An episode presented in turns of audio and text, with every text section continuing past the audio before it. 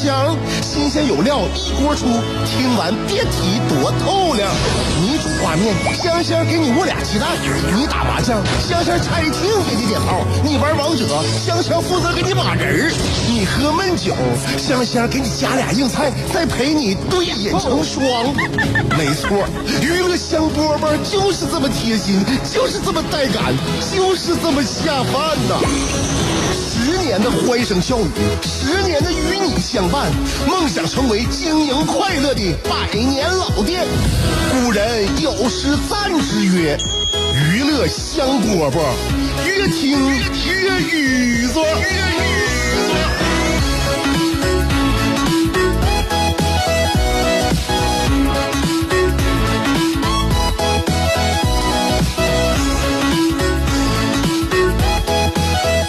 收听我们今天的娱乐香饽饽，我是香香。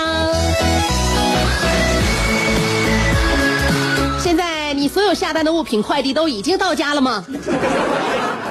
我前两天呢，就是为了安慰我这个消费这个非常火爆的这个那个后遗症吧，我在网上看了很多相关的资料。这个有一位这个叫做叫做什么石田百合子的一个日本购物哲学家呀，其实就是一个败家的主妇。他有他自己的购物哲学，他自己的购物哲学呢，听起来很有道理。他说：“钱无非是一堆纸片，你是想守着一堆纸片，还是想把纸片换成你的人生经验？”我当时一看，好啊，我要把纸片换成我的人生经验。明白了，就照这个购物哲学来。那么问题，请问纸片在哪里？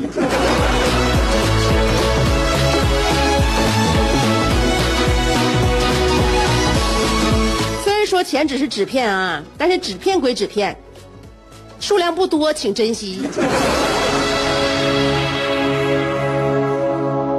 说前一阵子消费的事儿了，消费谁不消费呀？消费完之后都后悔，你后悔，我后悔，你也后悔。我想一想，我心里就平衡了。但是最主要的呢，现在还有一些非常盲目的、这个不理智的、草率的消费行为在我们身边的亲人身上发生着，这是让我们无法容忍的。比如说我的母亲，我妈在上一周呢，这个不是在上网消费啊，实体店，实体店在呃买买衣服的同时啊，遭到了这个导购的圈讲。其实用我们东北话说，应该叫圈拢。呃，当时我妈就给我发微信了，问我姑娘啊，就是导购给我推荐这内衣实在太贵了，所以我合计我跟你商量商量。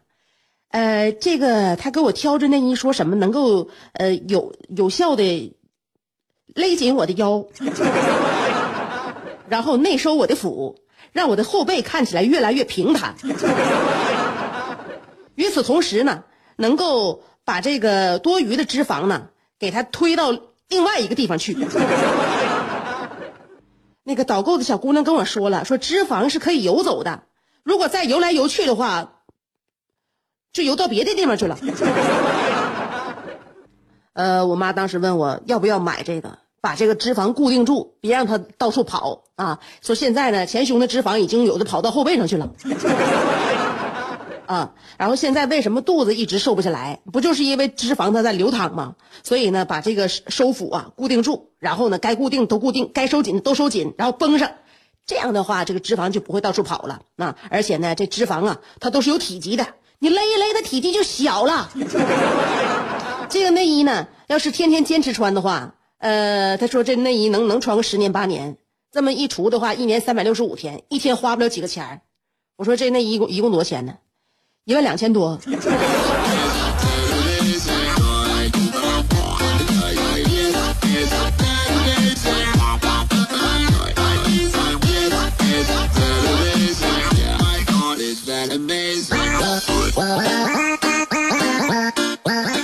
当时我就有点麻爪了。我觉得如果我不及时的制止的话，可能这一万两千多要不保。我要及时的制止的话，他不听我的怎么整？就平时我跟我妈说话的态度，咱俩现在的母子母女关系好像处的不是很融洽。我如果现在我制止他，他能不能听我？他能不能觉得我对他变心了？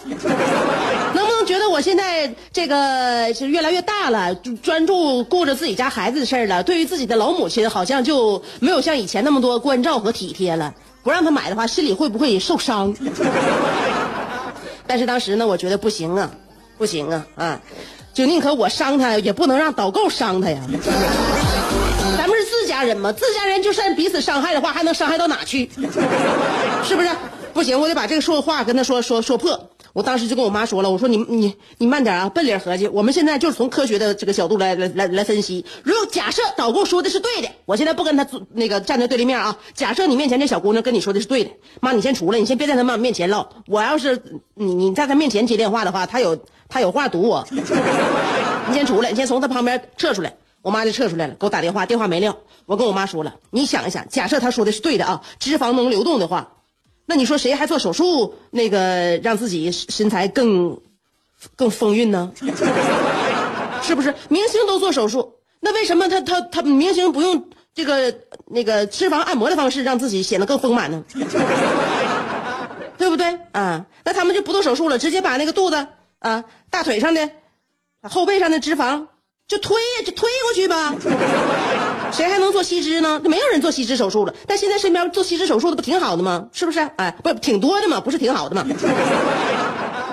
是不是？所以说那脂肪啊，直接推你都推不过去，你靠勒你能勒过去吗？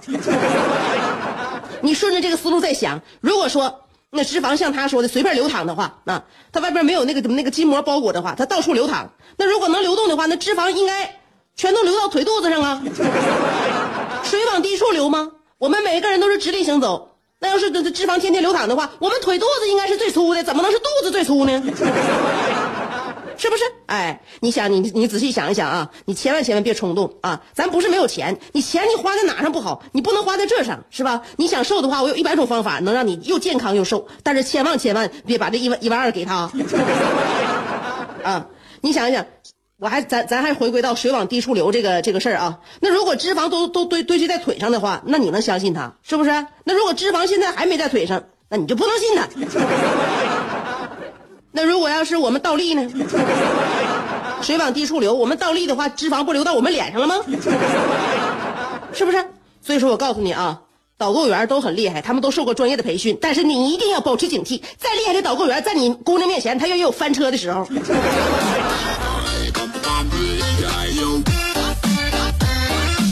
后来我我我跟我妈说，你买没买？别没买，我现在都上车了。我听你说话有道理，我没有必要再跟那个小姑娘再继续唠了。我现在上车了，我我马上到家了。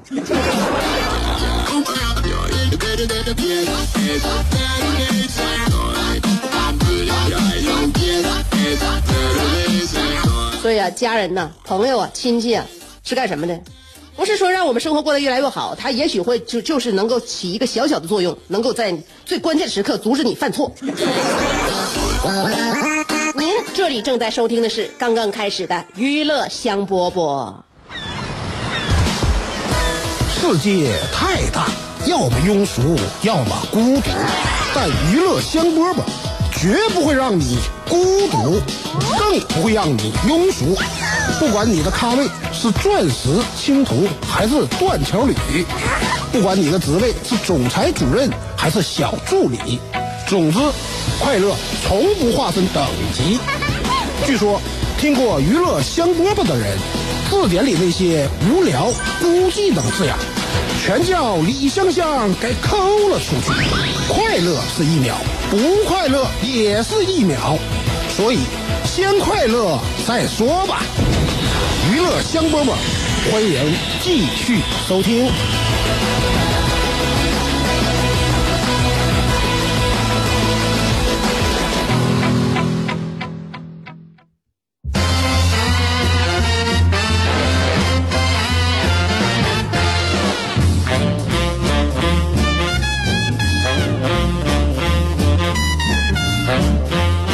继续收听娱乐香饽饽，给大家说个小插曲啊，就在说好像是上个月上个月的事儿，云南昆明的长水机场，一个男子手持两张身份证，自称自己是陆军中将。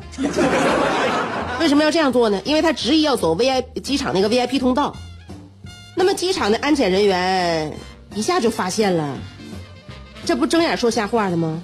随即他们报警，民警来了，核实之后确认这个男子的身份，就所有证件都是假的、伪造的，然后把这个男子抓获。然后这男的这个时候此时此刻又掏出了一张证，上面写着“皇室特别任务执行证”，估计可能是零零七看多了。请问皇室在哪？正可谓演技太假，胆子太大，该抓。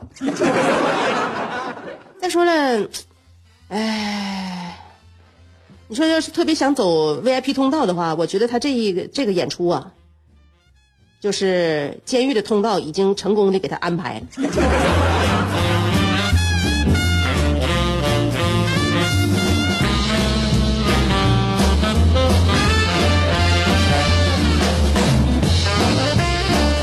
如果身边遇到这种情况的话，我觉得都有必要查一下，就是看一看他的这个精神，就是给他做个精神鉴定。入戏太深了啊，呃，如果入戏太深的话呢，有的时候就会产生一些非常玄幻的这种效果。就像我们接下来要念的尔卡的来信，尔卡呢是以十二个梦境为题目，说了他的十二个梦。那你看看尔卡的入戏到底有多深呢？我们。马上就念信。你是不是还在被这三个问题困扰？我是谁？我在哪儿？怎么还不开饭？你是不是还在纠结？生活是应该吃七分饱，然后发展德智体美劳，还是应该酒足饭饱，然后吃鸡守塔乐逍遥？别再纠结了。生活本就是一袭华美的长袍，就算你按耐不住那日渐肥沃的裤腰，也必须收腹提臀，穿出线条，独领风骚。别再往保温杯里泡枸杞，快摘下你的面具，打消你的顾虑，和香香一起神雕侠侣。当你不快乐的时候，提香香，好使好使。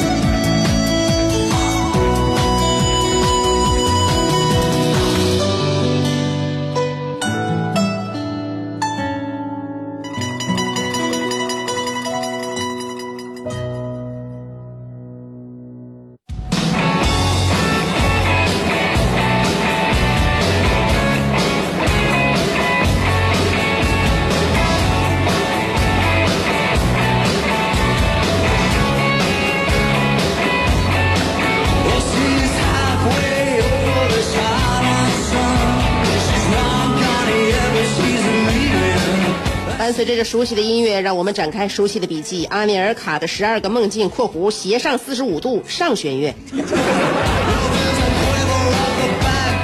这一晚上这梦做的，我没想到，就因为这梦，还能让那个傻子给我一给我一脚。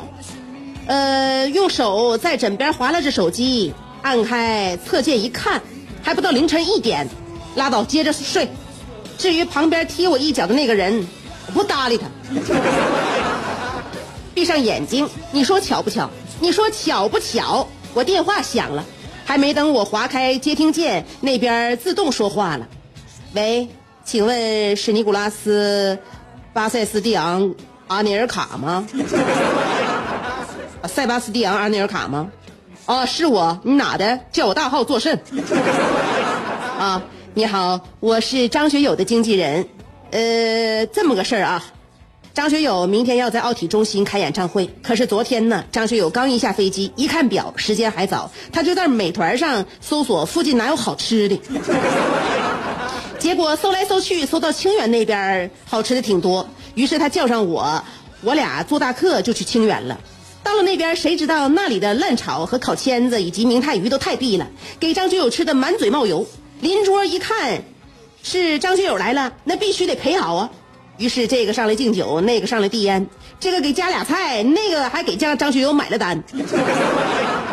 而歌神也没落圈，挨个照顾的都板板正正。喝了将近一个小时，张学友可能是喝拉倒了，不是喝到位了，喝到位了。只见他扶着桌子，晃晃荡荡站起来，一边举着没喝啤酒，一边用普通话加粤语磕磕绊绊的说：“呃，刚听我。”喝得非常开心。东北人在我这里，呃，是是这个。然后我决定要在清远这里开演唱会，希望大家支持我，死不来，死瞧不起我。说完，学友现场高歌了一曲他的代表作《祝福》，不要问，不要说，一切尽在不言中。这一刻，围着烛光，让我们静静的度过。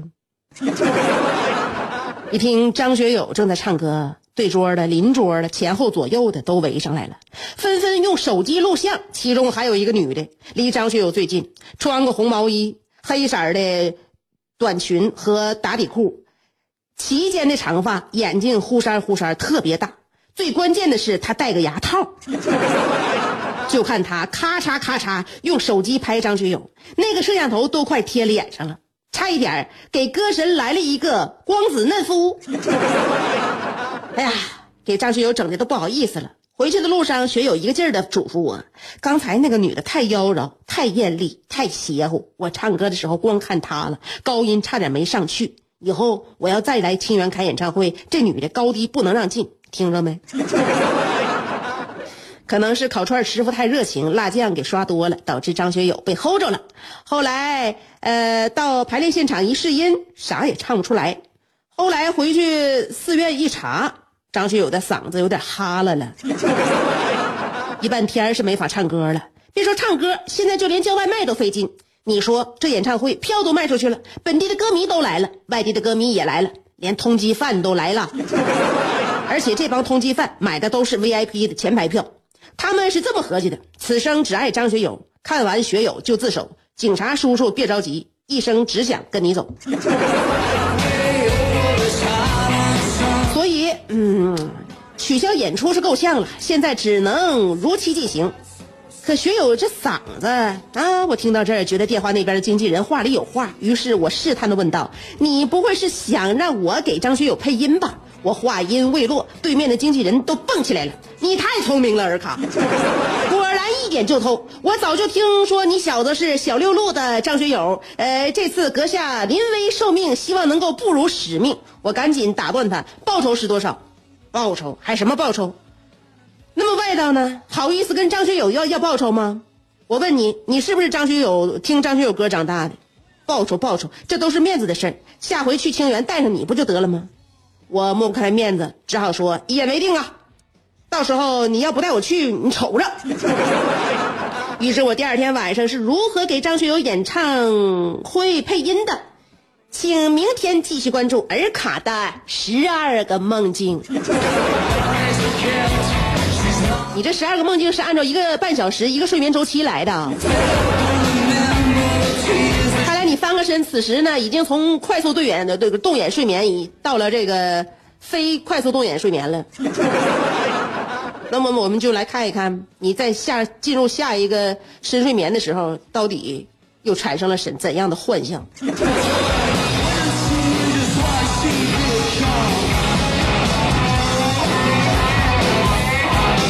不说了，朋友们，今天的节目就这么多了，明天再见。